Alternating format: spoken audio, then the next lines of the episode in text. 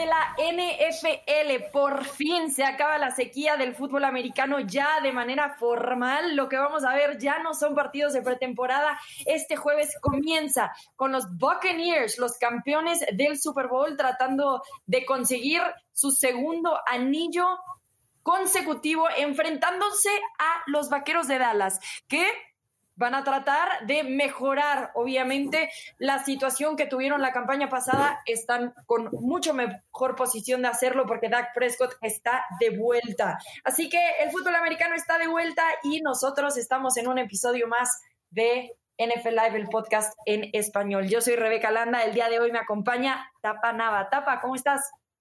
¿Qué tal, Rebe? Qué gusto saludarte. Como bien dices, ya estamos aquí a unas horas cuando la gente haya escuchado el podcast, quizá ya habrá terminado, quizá esté por empezar, pero el tema es que ya llegó la NFL, estamos contentos. Y como tú dices, Tampa Bay con su equipazo, con 22 titulares que abrieron el Super Bowl, con prácticamente el 100% de jugadores que quedaron campeones de regreso, para ser exactos, el 92.7% de los jugadores está de vuelta, listos para tratar de defender la corona en una temporada otra vez sui generis porque la pandemia no ha terminado y esta vez serán 17 partidos de temporada regular. Por primera vez en la historia, 17 partidos de temporada regular, 18 semanas de temporada en general por esa semana de bye. Así que va a ser la temporada más larga que vayamos a tener jamás. Tapa mucho de qué estar emocionados. Y tienes razón, todavía hay pandemia, pero la mayoría de los equipos van a recibir aficionados en sus estadios, si no es que todos. Obviamente, las reglas cambian dependiendo de qué estado estén visitando, pero se espera que sea una temporada mucho más normal. Eh, estamos acostumbrados a tener aficionados en los estadios y así entonces comenzará la temporada regular este jueves. Tantos cambios en la temporada baja y pretemporada, tapa siempre. Y es algo de lo que hace tan llamativo a la NFL, que es constantemente competitiva. Si eres el mejor de la campaña pasada, este año eliges por última vez. Y así se la llevan para mantener esto siempre con mucha competencia, lo cual nos deja con que el año pasado solo tres equipos repitieron como campeones divisionales. Y por ahí vamos a empezar el podcast el día de hoy, Tapa, porque vamos a tratar de hacer nuestras predicciones de justamente esta campaña 2021. Hablemos de los campeones de división y los campeones de conferencia. Empecemos, por ejemplo, hablando del este de la AFC. Tapa, ¿tú ves también a los Buffalo Bills como campeones de esa división? Sí, pero por supuesto, este equipo tiene absolutamente todo. Y eso lo vimos desde el año anterior, donde quizás se les cayó la defensa, que se suponía que iba a ser la fortaleza como fue en el 2019 para, para Búfalo, pero por lesiones a causa de la pandemia y por otras circunstancias, la defensa fue una de media tabla para abajo en prácticamente todas las estadísticas trascendentes de la NFL. Y fue cuando su quarterback dio el brinco Josh Allen al siguiente nivel. ¿Y a qué me refería también tranquilidad mental? Ya le dieron su largue contractual, ya le trajeron un mejor corredor de bola, aunque van a comenzar la temporada con David Singletary, pero este equipo que llegó el año pasado, creo que todavía de manera sorpresiva juego de campeonato de conferencia, tiene absolutamente todo para pasar por encima, y así lo digo, pasar por encima de Nueva Inglaterra, de Miami, por supuesto, de los Jets de Nueva York. Claro, tal vez no estamos acostumbrados a mencionar a los Bills de Buffalo como campeones del este de la americana, porque Patriotas estuvo como rey de esa división por tanto tiempo, pero en realidad Tapa Parece ser que ahorita no hay mucha competencia en el este de la americana. Podemos hablar de todos los equipos. Los Dolphins tienen talento, pero también tienen a un coreback muy joven en Tua Tagovailoa que ha dejado un poco eh, que desear debido a la expectativa que existía. Veamos si esta temporada puede ir mejorando. Evidentemente el equipo eh, cree en el jugador. Dejaron ir a Fitzpatrick para darle ya completamente la titularidad. También a quien le dieron la titularidad de manera completa fue a Mac Jones con los Patriotas de Nueva Inglaterra, dejando ir a Cam Newton. Y los Jets tienen a Zach Wilson, jugador novato, segunda selección global de este año. Así que, sin duda, en el este de la americana, los Bills son los que están mejor posicionados para llevarse este, esta división y también para competirle a los Chiefs, porque lo hicieron la campaña pasada y se quedaron a nada tapa de llegar hasta el Super Bowl. Yo creo que van a construir en base a lo que hicieron la campaña pasada y nada más vendrán cosas mejores para este equipo. Sí, básicamente del juego de campeonato de conferencia se enfrentaron a un equipo que mal que bien estaba en su tercero consecutivo, era el campeón reinante, y ahí creo que fue más la chamaqueada que le dieron al entrenador Sean McDermott por parte de los Bills de Buffalo. Andy Reid estaba jugando su octavo juego de campeonato desde que estaba en Filadelfia, y bueno, ellos se dieron cuenta que a veces necesitas también más defensa, sobre todo cuando enfrentas al mejor jugador de la liga, o por lo menos en mi opinión, a Pat Mahomes, que en ese momento todavía tenía a buena parte de su línea ofensiva titular ahí eh, con él. Fíjate que en el tema de la división, regresando un poquito ahí, yo no descartaría todavía muy atrás a los Patriotas de Nueva Inglaterra a pesar de, del coreback novato Mac Jones. ¿Por qué? porque eso he aprendido a lo largo de las últimas dos décadas el NFL. Bill Belichick trae un equipo corregido y aumentado, más de 20 agentes libres y más de una decena de jugadores reclutados en el draft. De los 11 que reclutaron, 9 se quedaron en el equipo activo. Y, sinceramente, Bill Belichick no se va a ir de ahí hasta que no sepa que tiene un equipo competitivo porque esa es su naturaleza. Y se le dio la titularidad a Mac Jones por encima de Cam Newton, a quien dejaron ir, lo cortaron o nunca sabremos en realidad qué sucedió, yo creo que es porque él cree que pueden competir, regresaron veteranos en la defensa, pero sí de acuerdo contigo, creo que Buffalo está por lo menos paso y medio adelante que el resto de la banda. Muy bien, bueno, ese es el este de la americana. Vámonos con el este de la nacional tapa. Y yo ya sé lo que tú vas a decir, pero quiero escucharlo de tu propia boca y no llegar a conclusiones. ¿Quién se queda con la división? Ah, bueno, pues son los Dallas Cowboys, es el equipo que más talento tiene prácticamente por, por posición por posición del lado ofensiva.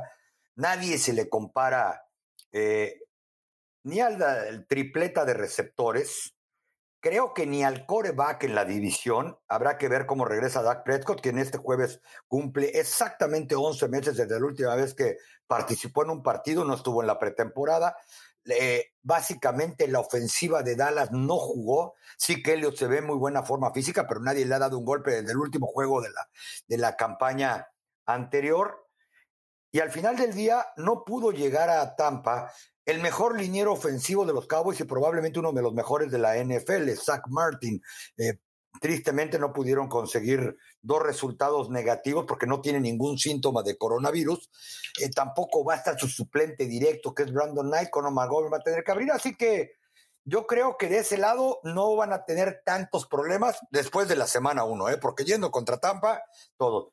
Y no veo ningún otro equipo, ni a Washington con su defensa, que pueda parar a esa ofensiva.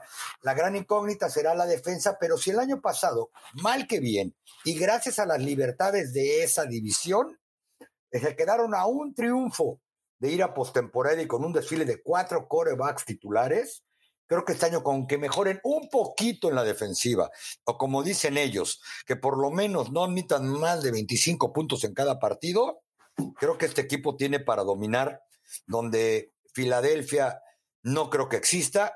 Y ojo, ¿eh? el único que habría que temerle incluso más si fueras jugador de los Cowboys que a Washington, creo que son los gigantes de Nueva York.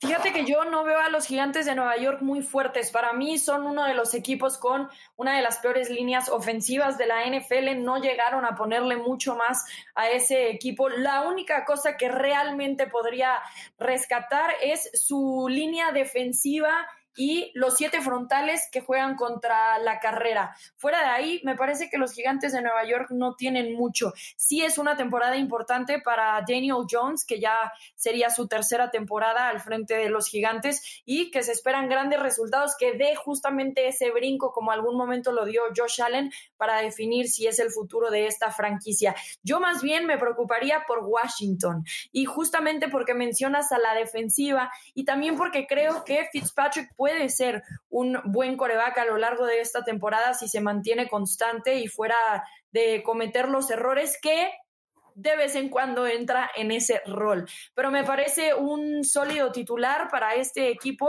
aunque concuerdo contigo, Tapa, que el este de la Nacional si todo sale bien para los Cowboys y no hay lesiones como la campaña pasada, que evidentemente estaban construyendo algo muy bueno hasta que vino la lesión de Dak Prescott, creo que el este de la Nacional se queda ahí y bueno, una de las divisiones menos competidas. En realidad, muchos mencionan que la campaña pasada el este de la Nacional en realidad ni siquiera merecía entrar a la postemporada simplemente por el récord. Sabemos que no presentaron un récord ganador ninguno de estos equipos.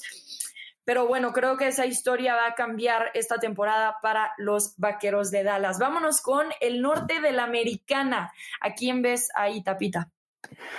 Los Baltimore Ravens, sí, sé que todo el mundo habla del gran talento que tienen los Cleveland Browns, pero al final del día, en una liga tan cerrada, hay que saber ganar los partidos importantes, hay que saber ganar cuando el juego está en la línea, hay que saber ganar cuando la presión te llega hasta las orejas. Y si alguien lo ha sabido hacer, es el entrenador en jefe John Harbaugh, que desde que llegó en el 2007 a Baltimore ha hecho de una franquicia ganadora por excelencia, ha dominado la división prácticamente en las últimas dos temporadas, ha puesto uno de los dos o tres mejores récords de toda la conferencia en tres campañas consecutivas y únicamente por la falta de juego aéreo no ha podido dar el paso al siguiente nivel. Primero se quedó en un juego de, división con Tennessee, el año pasado lo sorprendieron en primera ronda, en la ronda divisional, pero creo que con la transformación y el, cambio también que han hecho a la ofensiva, la manera en que le van a pedir a Lamar Jackson que juegue, cuando el año pasado únicamente el 4% de las jugadas metió las manos al centro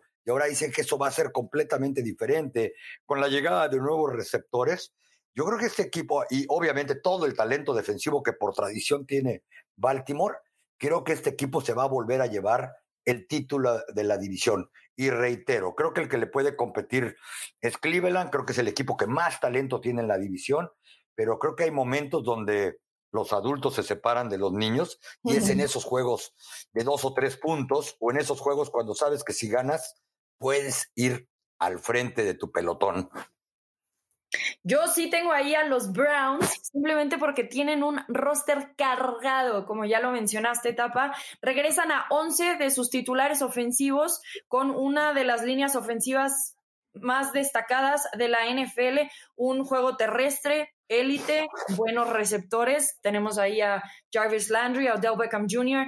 También tienen eh, amenazas en el ala cerrada y tienen a Baker Mayfield, que, a ver, sé que muchos hemos cuestionado a Baker Mayfield, pero creo que también poco a poco lo hemos visto madurando en la NFL y cómo ya ha estado hilando, hilando, hilando eh, consistencia. Así que Creo que el hueco que este equipo tuvo la campaña pasada fue en la defensiva y el gerente general Andrew Berry casi, casi eh, fue en búsqueda de esos titulares que tanto necesitaba y consiguió nueve de ellos, por lo menos, así parece. Así que yo creo que este equipo va a ser mucho mejor que la campaña pasada. Estoy de acuerdo contigo que los Ravens también trajeron mucho talento, eh, especialmente en el juego aéreo. Sabemos que fue la peor ofensiva por aire de la campaña pasada, pero no veo que eso cambie de una temporada a otra. Me parece que esto es progresivo y que Lamar Jackson sigue siendo una amenaza, pero que sí van a tener que trabajar mucho más el juego aéreo para llevarse esta división. Me parece en general más completo el equipo de los Browns. Sé que Lamar Jackson es un mejor coreback que Baker Mayfield, pero en conjunto veo a los Browns de Cleveland quedándose con el norte de la americana. Y qué impresionante también decir esto, Tapa, porque lo mismo decíamos un poco del este de la americana, ¿no? Que ahora van a ser los Buffalo Bills. Tantas veces hablamos de que los Steelers se quedarían con el norte de la americana y ahora ni siquiera los estamos considerando en esa conversación.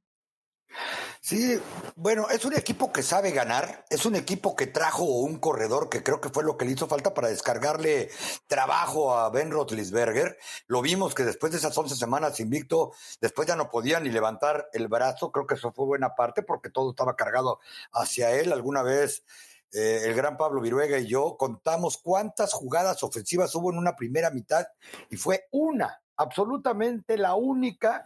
Eh, pero sí creo que hay más talento en esta ocasión, hay más juventud y sobre todo ya hay mejor cocheo.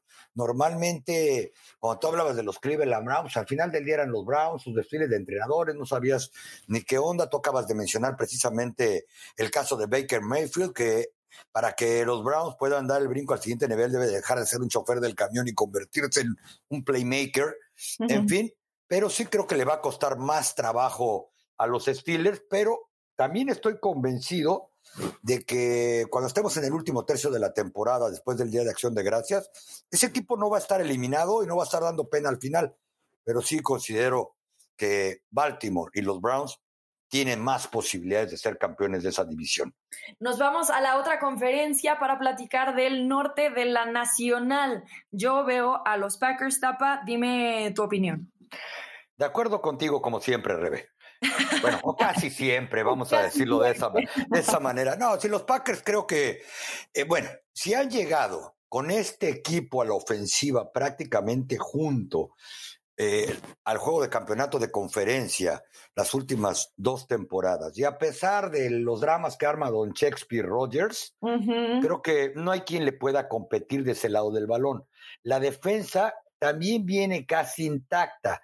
Incluso jugadores que se dudaba que estuvieran listos para enfrentar a los Saints el próximo domingo, están de regreso, ¿no? Como Sadarius Smith, quien es uno de los mejores cazacabezas de corebacks en la liga. A los Packers es uno de esos equipos que con que la defensa los pueda mantener en el partido, la ofensiva se va a encargar del resto. Este equipo es más fuerte que el que ganó Super Bowl. Tiene probablemente uno de los cuatro mejores receptores de la liga, que es Davante Adams. Tienen Aaron Jones, un corredor de mil yardas. Y seguramente Aaron Rodgers viene a demostrar que él puede ganar, a pesar, reitero, de no entrenar en el off-season, de quejarse de todo, y que cualquiera que lo oyera en otro planeta o esté abajo de una roca diría, ese equipo ganó tres partidos la temporada pasada. Este equipo es el mismo y va a ser el campeón del norte de la Nacional. Este es equipo, este equipo es el mismo y mejorado, porque también ese berrinche le jaló de algo a Aaron Rodgers para que le trajeran a aquellos jugadores, algunos de los que tanto extrañaba y con los que tanto tuvo química. Si vemos esta división, en realidad creo que los únicos que pueden competir ahí son los Osos de Chicago, que veremos entonces cuál va a ser la situación de coreback para ellos, porque tienen talento para empezar a reconstruir algo, pero sin duda alguna el norte de la Nacional, los Packers son los más sólidos. Vámonos entonces al sur de la Americana. Tapa, ¿qué opinas de los Colts y si los ves ganando esa división o más bien te vas por alguien como los Titans. Yo me voy por los Titans. Primero en el caso de los Colts, creo que tienen una defensiva espectacular, pero que la ofensa no les va a alcanzar, a pesar de que Jonathan Taylor sea un corredor en la elite en la NFL. Esta es una liga de corebacks. Ha habido también demasiado drama con Carson Wentz desde que llega. Creo que no ha entrenado cinco veces completas y sin limitaciones durante la pretemporada. Ya vimos la temporada que tuvo el año anterior y había que construir confianza.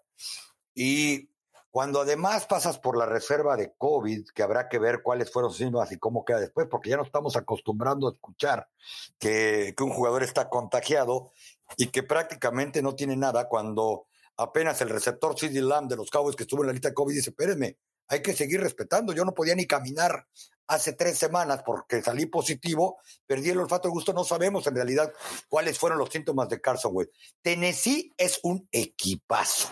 La defensa los dejó atrás el año pasado, pero trajeron esquineros nuevos, trajeron linebacker nuevo para mandar la señal. Lo más importante, llevaron a Julio Jones a jugar a ese equipo que si se suma a Derrick Henry y al resto de la ofensiva, todos parecen tackles defensivos con la velocidad de un corredor de 100 metros planos. Y Ryan Tannehill, el quarterback, es más que cumplidor. Yo creo que este equipo de Tennessee no va a tener siquiera competencia en el sur de la conferencia americana. Fíjate que yo sí por momentos considero a los Colts, creo que es un equipo muy completo, creo que es un equipo que además lo único que le hacía falta era un coreback. Para mí el problema, o más bien no es problema, pero la duda es que ese coreback que llega es Carson Wentz.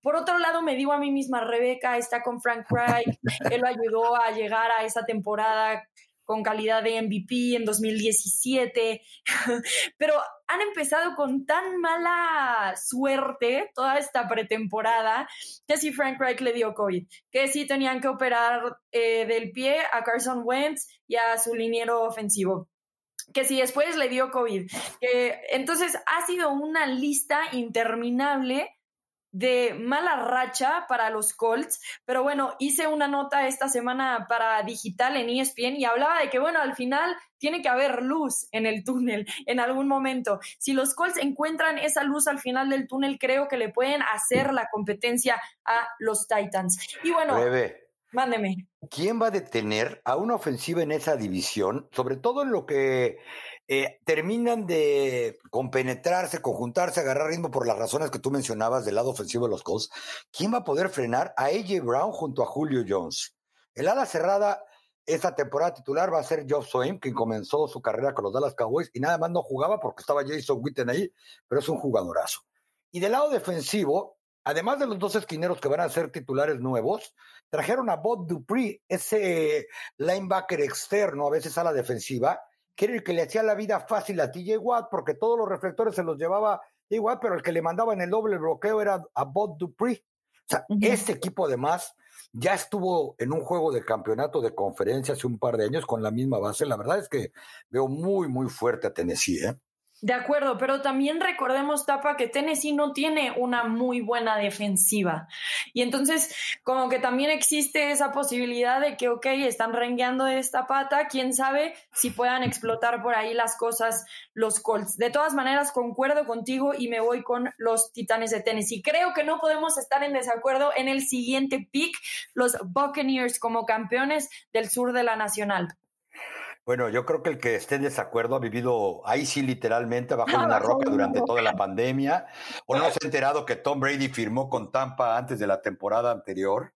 Sí. Unos numeritos nada más para que se acaben de asustar todos los que no gustan del buen fútbol americano, porque aunque uno no le vaya a Tampa, hay que disfrutar lo que están haciendo en ese, en ese aunque, equipo. Aunque no te caiga bien Tom Brady, hay que disfrutarlo. pero también al que no le caiga bien, aparte de Roger Goodell, al que notábamos que no le caía muy bien, de plano es que es un antitodo, ¿no?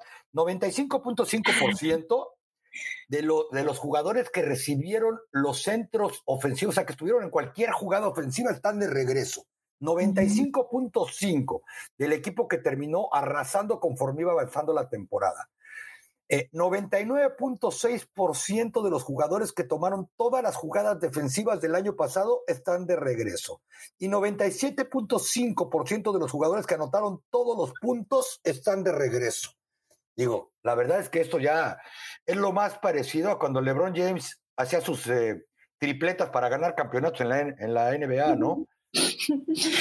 Sí, bueno, y este equipo además está, eh, eh, en resumen, regresando a sus 11 titulares de cada lado. Con eso decimos mucho. Y gran parte de eso es porque sí, los Buccaneers trabajaron muy bien para mantener un buen espacio en el tope salarial, pero también porque los jugadores están dispuestos a rebajarse el sueldo con tal de mantenerse en este equipo sabiendo que tienen el potencial para quedar campeones del Super Bowl nuevamente. No son los favoritos, los Chiefs son los favoritos de hacerlo hasta el momento según Las Vegas, pero los Buccaneers están ahí en segundo lugar. Tom Brady regresa hoy este jueves, Tapa, que va a enfrentarse a los Vaqueros de Dallas en el kickoff de la temporada regular. Me comentabas en el previo, inicia su partido 300, ¿no? Como titular del equipo. Sí, es. Como titular de un partido, más bien. Sí, Tom Brady va a abrir su partido 300 consecutivo, además, como titular en temporada regular. No solo eso, de todos los jugadores que estuvieron incluso al arranque de la temporada anterior y de los que terminaron la temporada regular antes de comenzar, incluir eh, la postemporada, antes de eh, iniciar playoffs, que estuvieron hasta en el equipo de práctica, Rebe, hay 68 jugadores de regreso, no solamente los 22 titulares, hasta los que con los que entrenan quisieron quedarse con este, este equipo. Y para Tom Brady, pues no me quiero imaginar qué es lo que puede esperar, por ejemplo, este jueves la defensa de los Dallas Cowboys, cuando vimos como el año pasado, en el que después de jugar en el mismo sistema por dos décadas en Nueva Inglaterra, bajo el mismo entrenador, cambia de equipo, no tiene el eh, receso de temporada presencial, solo virtual, y fue mejorando, fue mejorando, se fueron adaptando los coaches, los coordinadores, con el estilo de juego de Tommy donde se sintiera más cómodo, hasta que llegó, la, llegó el momento de la postemporada, y esto era una máquina, que si los playoffs han tenido cinco juegos más, vuelven a ganar los cinco juegos. Pero lo más importante es que ni siquiera era la pieza más importante Tom Brady, era esa defensa en la que, como bien dijiste, de nueva cuenta están los 11 titulares que ganaron, no el Super Bowl, sino los que eliminaron a Nueva Orleans y los que arrasaban en cada partido de playoffs. Bueno, y si también repasamos el resto del sur de la nacional, bueno, los Saints se quedan sin Drew Brees, se quedan con James Winston, pero evidentemente no es lo mismo. Las Panteras de Carolina tienen ahora nuevo coreback también y los Falcons tienen a Matt Ryan, pero perdieron armas poderosas como Julio Jones, aunque llega Kyle Pitts. Así que sin duda alguna los Bucaneros son el equipo más fuerte del sur de la nacional. Y vámonos con el oeste de la americana, que también no vamos a tener nada que debatir. Los Chiefs de Kansas City proyectan ser los favoritos, incluso ser los ganadores de este próximo Super Bowl. Sí, es otro equipo que prácticamente está junto y corregido y aumentado para robarte la frase. ¿Por qué? El problema de los Chiefs y en particular de Pat Mahomes durante el Super Bowl fue que llegó sin sus dos tackles titulares básicos de la temporada, que eran Eric Fisher y Mitchell Schwartz. Bueno, pues ¿qué hicieron? Renovaron prácticamente toda la, toda la línea ofensiva. Eh, Edward Siller el corredor que fue reclutado en primera ronda, va a estar sano y en su segunda temporada. Cuando llegaron al Super Bowl, él prácticamente no podía ni caminar, pero no había absolutamente ningún corredor atrás de él. De tackles va a abrir Orlando Brown Jr. y Joe Tuney, que son una mejora comparado con Schwartz y con Fisher estando sanos. Y del lado defensivo, Chris Young, bueno, y Daniel Sorensen seguramente van a estar jugando todavía mejor que el año anterior. Frank Clark, el único problema que tienen para arrancar la temporada es que Tirán Matthews está fuera lastimado y en reserva de COVID. Así que la verdad es que no veo quién les pueda competir, porque a pesar de que creo que hay equipos que van a, van a crecer, como los Chargers, por ejemplo, Denver o los Raiders, creo que están todavía 20 yardas atrás de ellos. Muy bien, eh, completamente de acuerdo contigo, dan miedo nada más de pensar, porque si analizamos justo el Super Bowl, lo único que le faltó, parece que le faltó mucho a los Chiefs, pero lo único que le faltó fue esa línea ofensiva que fue en lo que más se trabajó esta temporada baja, también favoritos del oeste de la americana. Y por último, el oeste de la nacional, una de las divisiones más competidas de la NFL y ahí sí tapa creo que podemos poner a varios como contendientes, pero ¿a quién eliges tú? Yo voy con los Seattle Seahawks. Yo no me he subido al camioncito de Matthew Stafford y Los Ángeles Rams. ¿Por qué pongo a Seattle? Tienen una ofensiva, como lo hemos visto los últimos años con Russell Wilson, cargada de estrellas, de receptores. Prácticamente no les falta absolutamente nada. ¿Por qué empezaron a perder después de que cayeron en la semana 6 por primera vez? Porque la defensa no detenía absolutamente a nadie. ¿Qué sucedió? Eh, fueron por Carlos Dunlap eh, en un cambio con Cincinnati. Jamal Adams, al que habían llevado poco antes de comenzar la temporada eh, de los Jets de Nueva York, estaba lastimado. En el último mes de temporada, de hecho, en las últimas seis semanas, desde el juego de acción de gracias, este equipo de Seattle, calladito, calladito, tuvo una de las cuatro mejores defensivas en esas seis semanas, en yardas totales permitidas, en puntos permitidos y en defensa contra el pase. Son prácticamente los mismos que regresan, creo que hay menos presión sobre ellos porque todos los reflectores han ido más hacia el asunto del coreback en San Francisco, más hacia el asunto de la gran defensa de los Rams con un coreback nuevo pero no tan nuevo, que realmente pues es un gran coreback pero nunca ha trascendido en postemporada como para saber cómo se manejaría bajo presión eh, Matthew Stafford. Así que yo la verdad creo que Seattle será el mejor. Y ojo, porque los eh, Arizona Cardinals tienen un equipazo, pero creo que todavía están un escalón abajo de Seattle en experiencia. Fíjate que, Tapa, ni siquiera los mencionaste y yo me voy a ir con ellos, los 49 de San Francisco.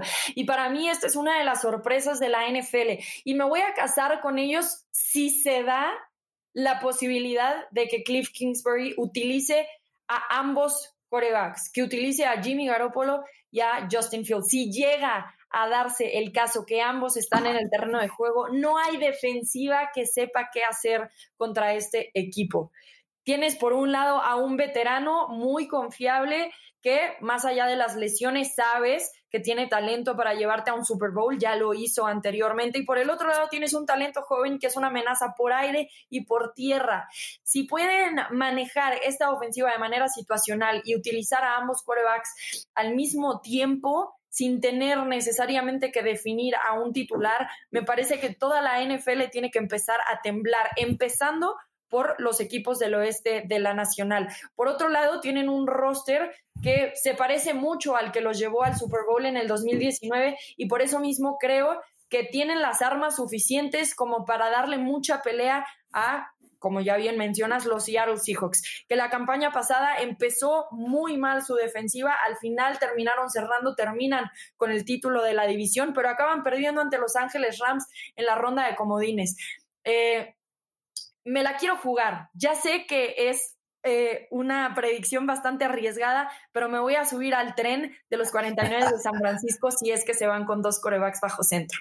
No, está bien, Rebe, porque también por tantas lesiones y problemas que tuvieron, incluso casos de COVID la temporada pasada, se nos olvida que cuando estábamos haciendo esta charla hace un año, ellos eran el favorito casi unánime de toda la, de toda la conferencia nacional para repetir en el Super Bowl, con un roster que tenía arriba del 80% de jugadores regresando de la campaña en la que se quedaron cortos ante la explosiva reacción en el último cuarto de Pat Mahomes y sus amigos, ¿no? Ellos estuvieron a medio cuarto de ser campeones del Super Bowl. Sí. Con Jimmy Garoppolo, con el, el mismo eh, corredor Monster, Rashid Monster, y prácticamente con la misma defensa que se lastimó casi por completo en el primer de temporada, mes de temporada, encabezados por el novato del año defensivo en ese entonces, Nick Bosa. Creo que sí es una división que, como dices, podríamos haber escogido. Yo me atrevería a decir que a cualquiera de los cuatro, ¿eh? porque ojo con los Arizona Cardinals. Muchos creen que llevaron de paseo a JJ Watt o la gira de despedida. JJ Watt tuvo un temporadón en Houston el año pasado, nada más que pues nadie se dio cuenta. Pero de acuerdo a estadísticas de ESPN, este muchacho fue el que más presión metió sobre el coreback en toda la liga y eso no incluye únicamente capturas, sino lo que provoca él para que otros terminen las, las jugadas. Así que bueno, veremos, ojalá esa combinación de Jimmy Garoppolo con Trey Lance, pues dé resultados si es que la van a poner, porque sinceramente no creo que Kyle Hanahan se anime por lo menos de tiempo completo. Creo que va a querer sorprender algunas, en algunas ocasiones, pero hasta ahí.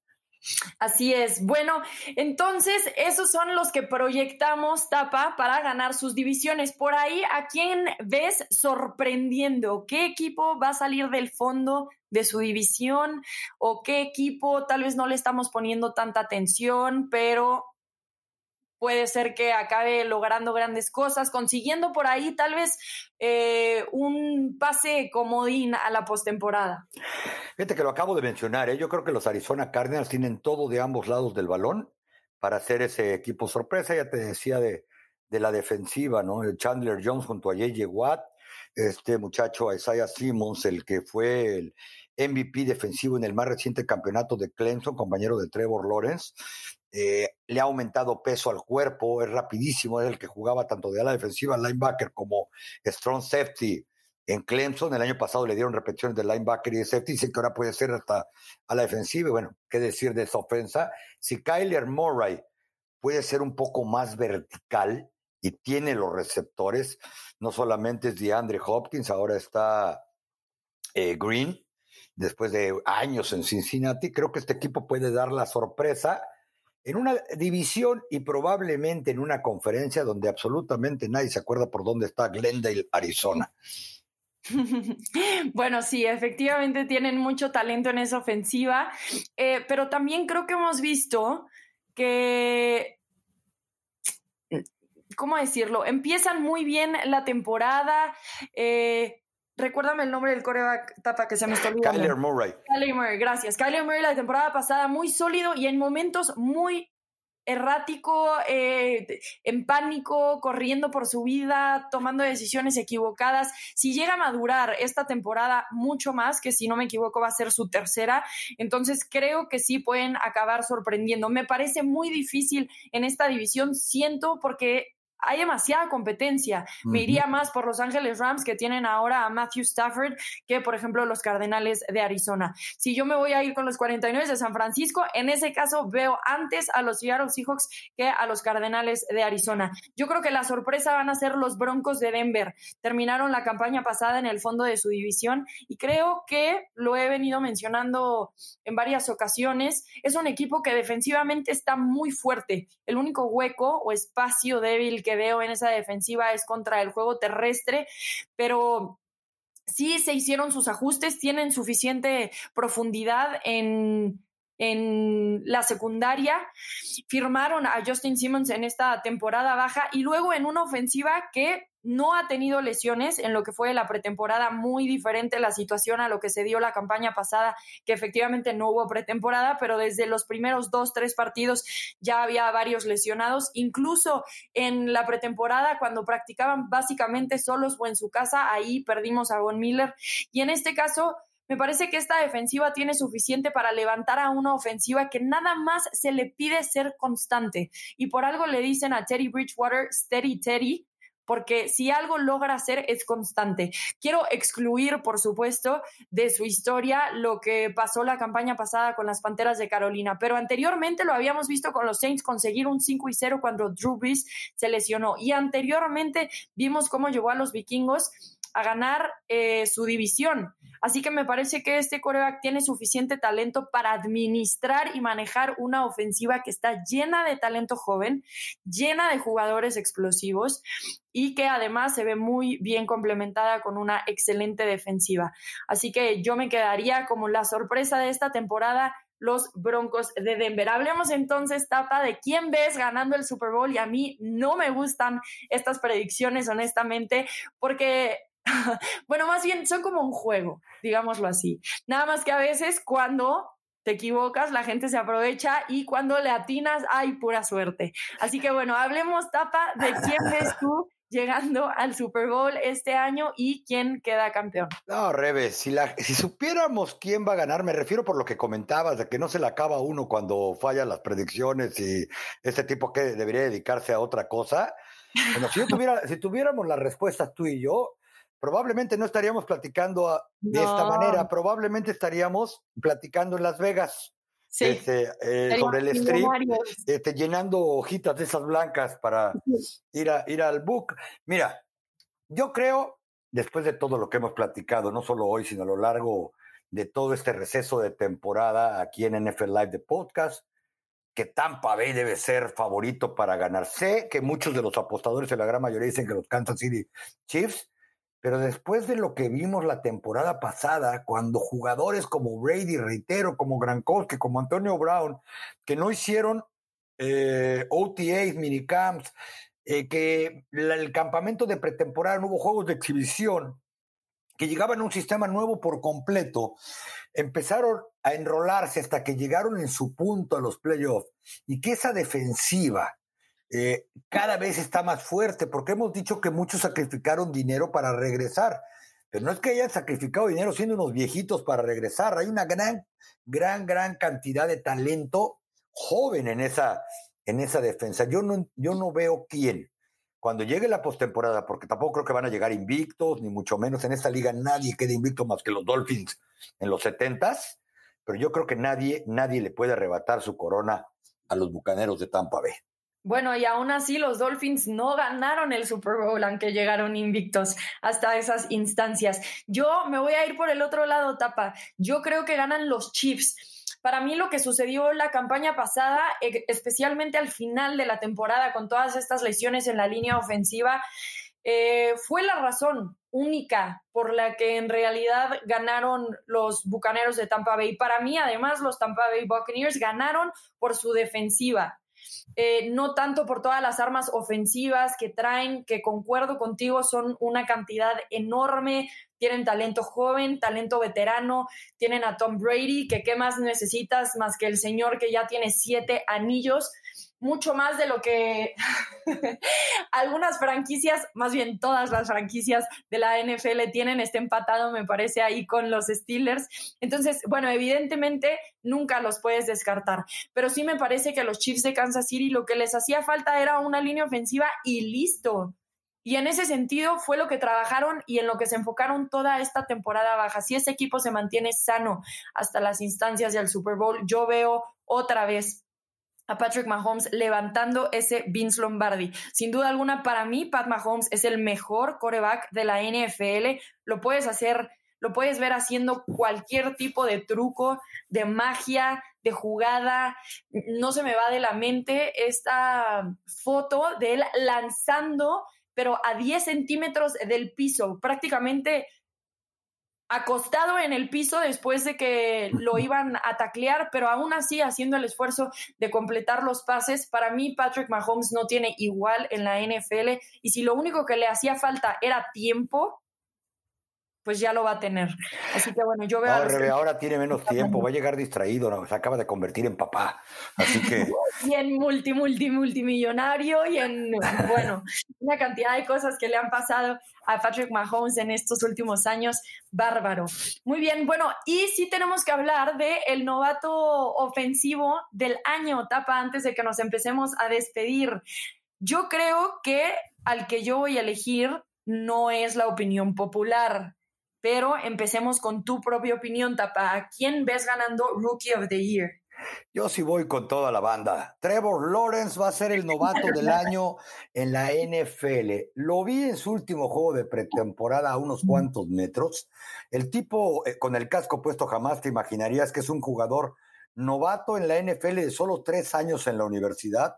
Completó 11 de 12 pases, claro, era la secundaria de los Cowboys y además los suplentes pero tiene absolutamente todo, lo demostró en la universidad. Él ya tuvo su propedéutico profesional en Clemson, jugando con estadios para más de 80 mil personas cada sábado, y no solamente era ganar en su caso, era ganar y convencer, porque son de esos equipos donde si el coreback, y sobre todo después de reemplazar a Dishon Watson, que era una leyenda en el campeón nacional, si no ganaban de manera aplastante, no se la acababa el domingo siguiente después de jugar el sábado por la noche. Así que yo creo que obviamente no es que él vaya a llegar al Super Bowl, que no va a llegar ni a los playoffs, pero creo que su desempeño va a ser igual o mejor que el que tuvo Justin Herbert con Los Ángeles Chargers la temporada pasada. Bueno, ya te comentaba que yo me voy a ir con una opinión tal vez poco popular y voy a elegir a Mac Jones. Porque para ser titular, para ser novato, para empezar, creo que podemos estar de acuerdo que la mayoría de los novatos del año en los últimos años son corebacks. Por ahí podemos empezar, sí, con algunas excepciones, pero en general, ¿no? Ahora, para ser rookie of the year, lo que necesita ser ser titular. Eso entonces descarta a muchos de los jugadores ofensivos que acaban de entrar en esta campaña, porque podemos hablar de Justin Fields, Trey Lance, pero como no son titulares, todavía no vale la pena considerarlos. Y entiendo entonces que ahí en esa categoría está Zach Wilson y Trevor Lawrence, pero por algo fueron la primera y segunda selección del draft. Hay demasiados huecos en esos equipos. No tienen suficientes armas para generar un impacto real. Para mí, van a ser súper buenos corebacks. También estoy de acuerdo contigo sobre lo que vi de Trevor Lawrence, pero me parece que los Jaguars tienen demasiado necesidad en otros espacios como para que él pueda realmente explotar sus talentos por lo pronto en este equipo. No te digo en dos temporadas, tal vez la próxima.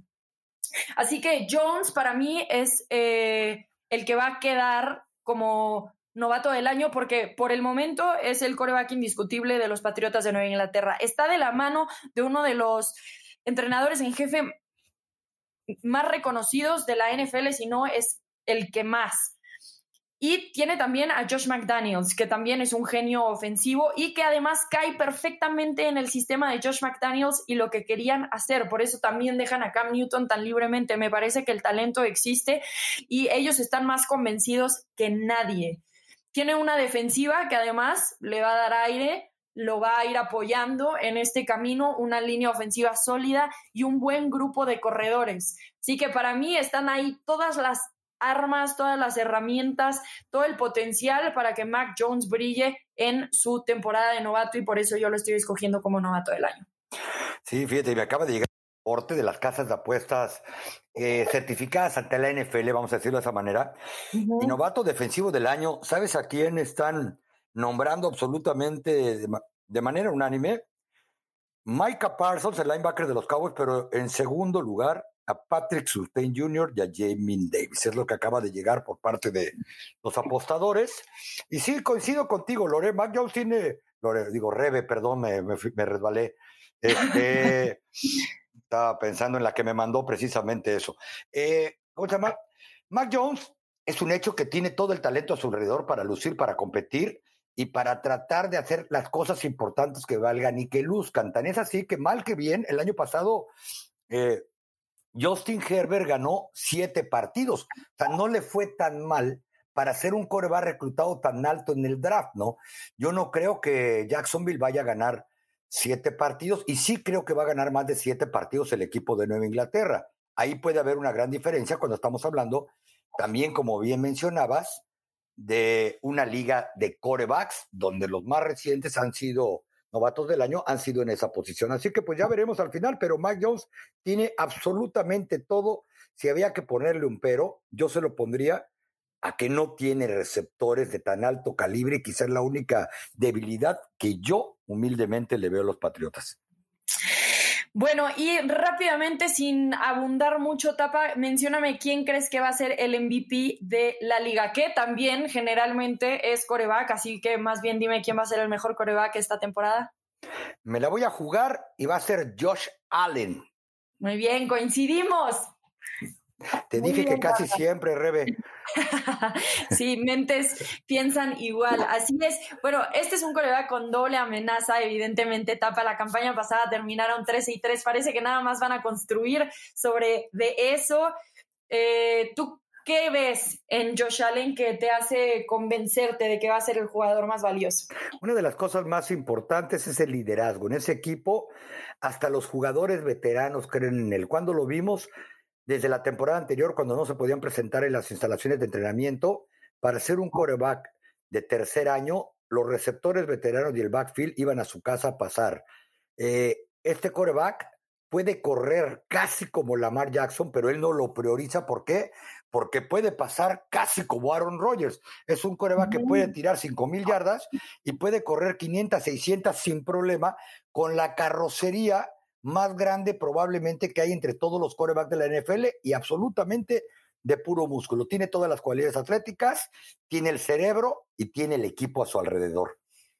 Y bien lo dices, ha probado ser un jugador durable. Y bueno, en esta división en realidad las victorias no deben de ser tan difíciles de conseguir. Tapa, tienen a los Jets, a los Pats y a los Dolphins, todos un poco en proceso de reconstrucción y con equipos nuevos. Así que con esto terminamos nuestros pronósticos de cara a la temporada 2021 que comienza este jueves entre los Tampa Bay Buccaneers y los Cowboys asegúrense de estar bien al pendiente de sus programaciones para el inicio del partido este jueves. Tapa, muchísimas gracias por acompañarnos. Te deseamos todo el éxito. Sabemos que estás justamente en Tampa Bay para disfrutar de este partido porque andas bien chambeador con algunas cosas especiales. Muchas gracias, Lore. Y no solamente terminamos con nuestros pronósticos, terminamos con el ayuno. Ya va a haber partidos de fútbol americano. Se acabaron las especulaciones a partir de este jueves por la noche veremos qué tanto pudimos con nuestros pronósticos. Así es. Esperemos no recibir mucho hate de todo esto. Sí, que nos pongan lo que quieran, total. Más bien, esperamos estar eh, correctos y que además, en realidad, lo que esperamos es que disfruten mucho de esta campaña. Ahora sí, nos empezamos a acercar un poquito más a la normalidad. Va a haber aficionados. Nosotros vamos a disfrutar desde nuestras casas, a diferencia del Tapanada, que está disfrutándolo desde cerca. Pero muchísimas gracias por acompañarnos en un episodio más de NFL Live, el podcast en español. Nos escuchamos hasta la próxima.